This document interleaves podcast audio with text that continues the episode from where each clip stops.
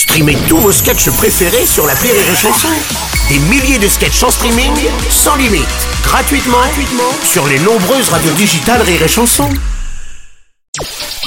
Le Journal du Rire, Guillaume Po.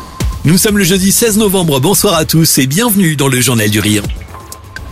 En cette fin d'année, bonne nouvelle, Chantal Latsou est en tournée dans toute la France. La reine du théâtre de boulevard présente 1983, une comédie signée Jean-Robert Charrier, à qui l'on doit aussi le succès de Nelson.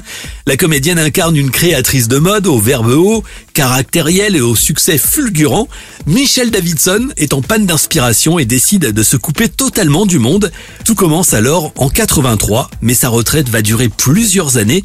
À la suite d'un événement absolument improbable, elle se réveille 2022 et notre société a beaucoup changé. Le personnage, lui, n'est pas si fictif puisqu'il s'agit d'une amie de longue date. Chantal Latsou l'avait côtoyé à ses débuts.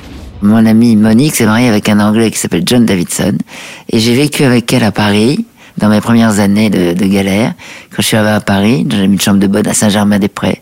Et donc euh, voilà, et on a ramé toutes les deux. Elle est devenue une grande créatrice de mode en Angleterre. Euh, puisque même Madonna s'habillait chez elle et chantait là-dessous. Voilà, c'était ses deux seules clientes connues. Je les ai présentées à, à Jean, elle était subjuguée par ces deux femmes. Et ces trois femmes amies, comme ça, il a écrit cette pièce en, pensant à ça. En 1983, cette femme est totalement insupportable avec son entourage et va découvrir notre vie ultra connectée. La pièce est truffée de références aux années 80, décennies d'insouciance, de liberté et de fête. Cette comédie nous offre des moments très drôles et une Chantal là-dessous en très grande forme. Elle s'en donne d'ailleurs à cœur joie avec ce personnage. Je l'aborde euh, tout simplement avec euh, tout à fait d'une façon spontanée.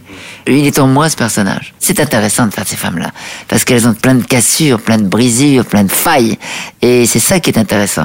Au fond d'elles-mêmes, elles sont pas vraiment méchantes. Elles se donnent un caractère comme ça fort, mais elles craquent et c'est ça qui bien que j'aime ça chez ces femmes.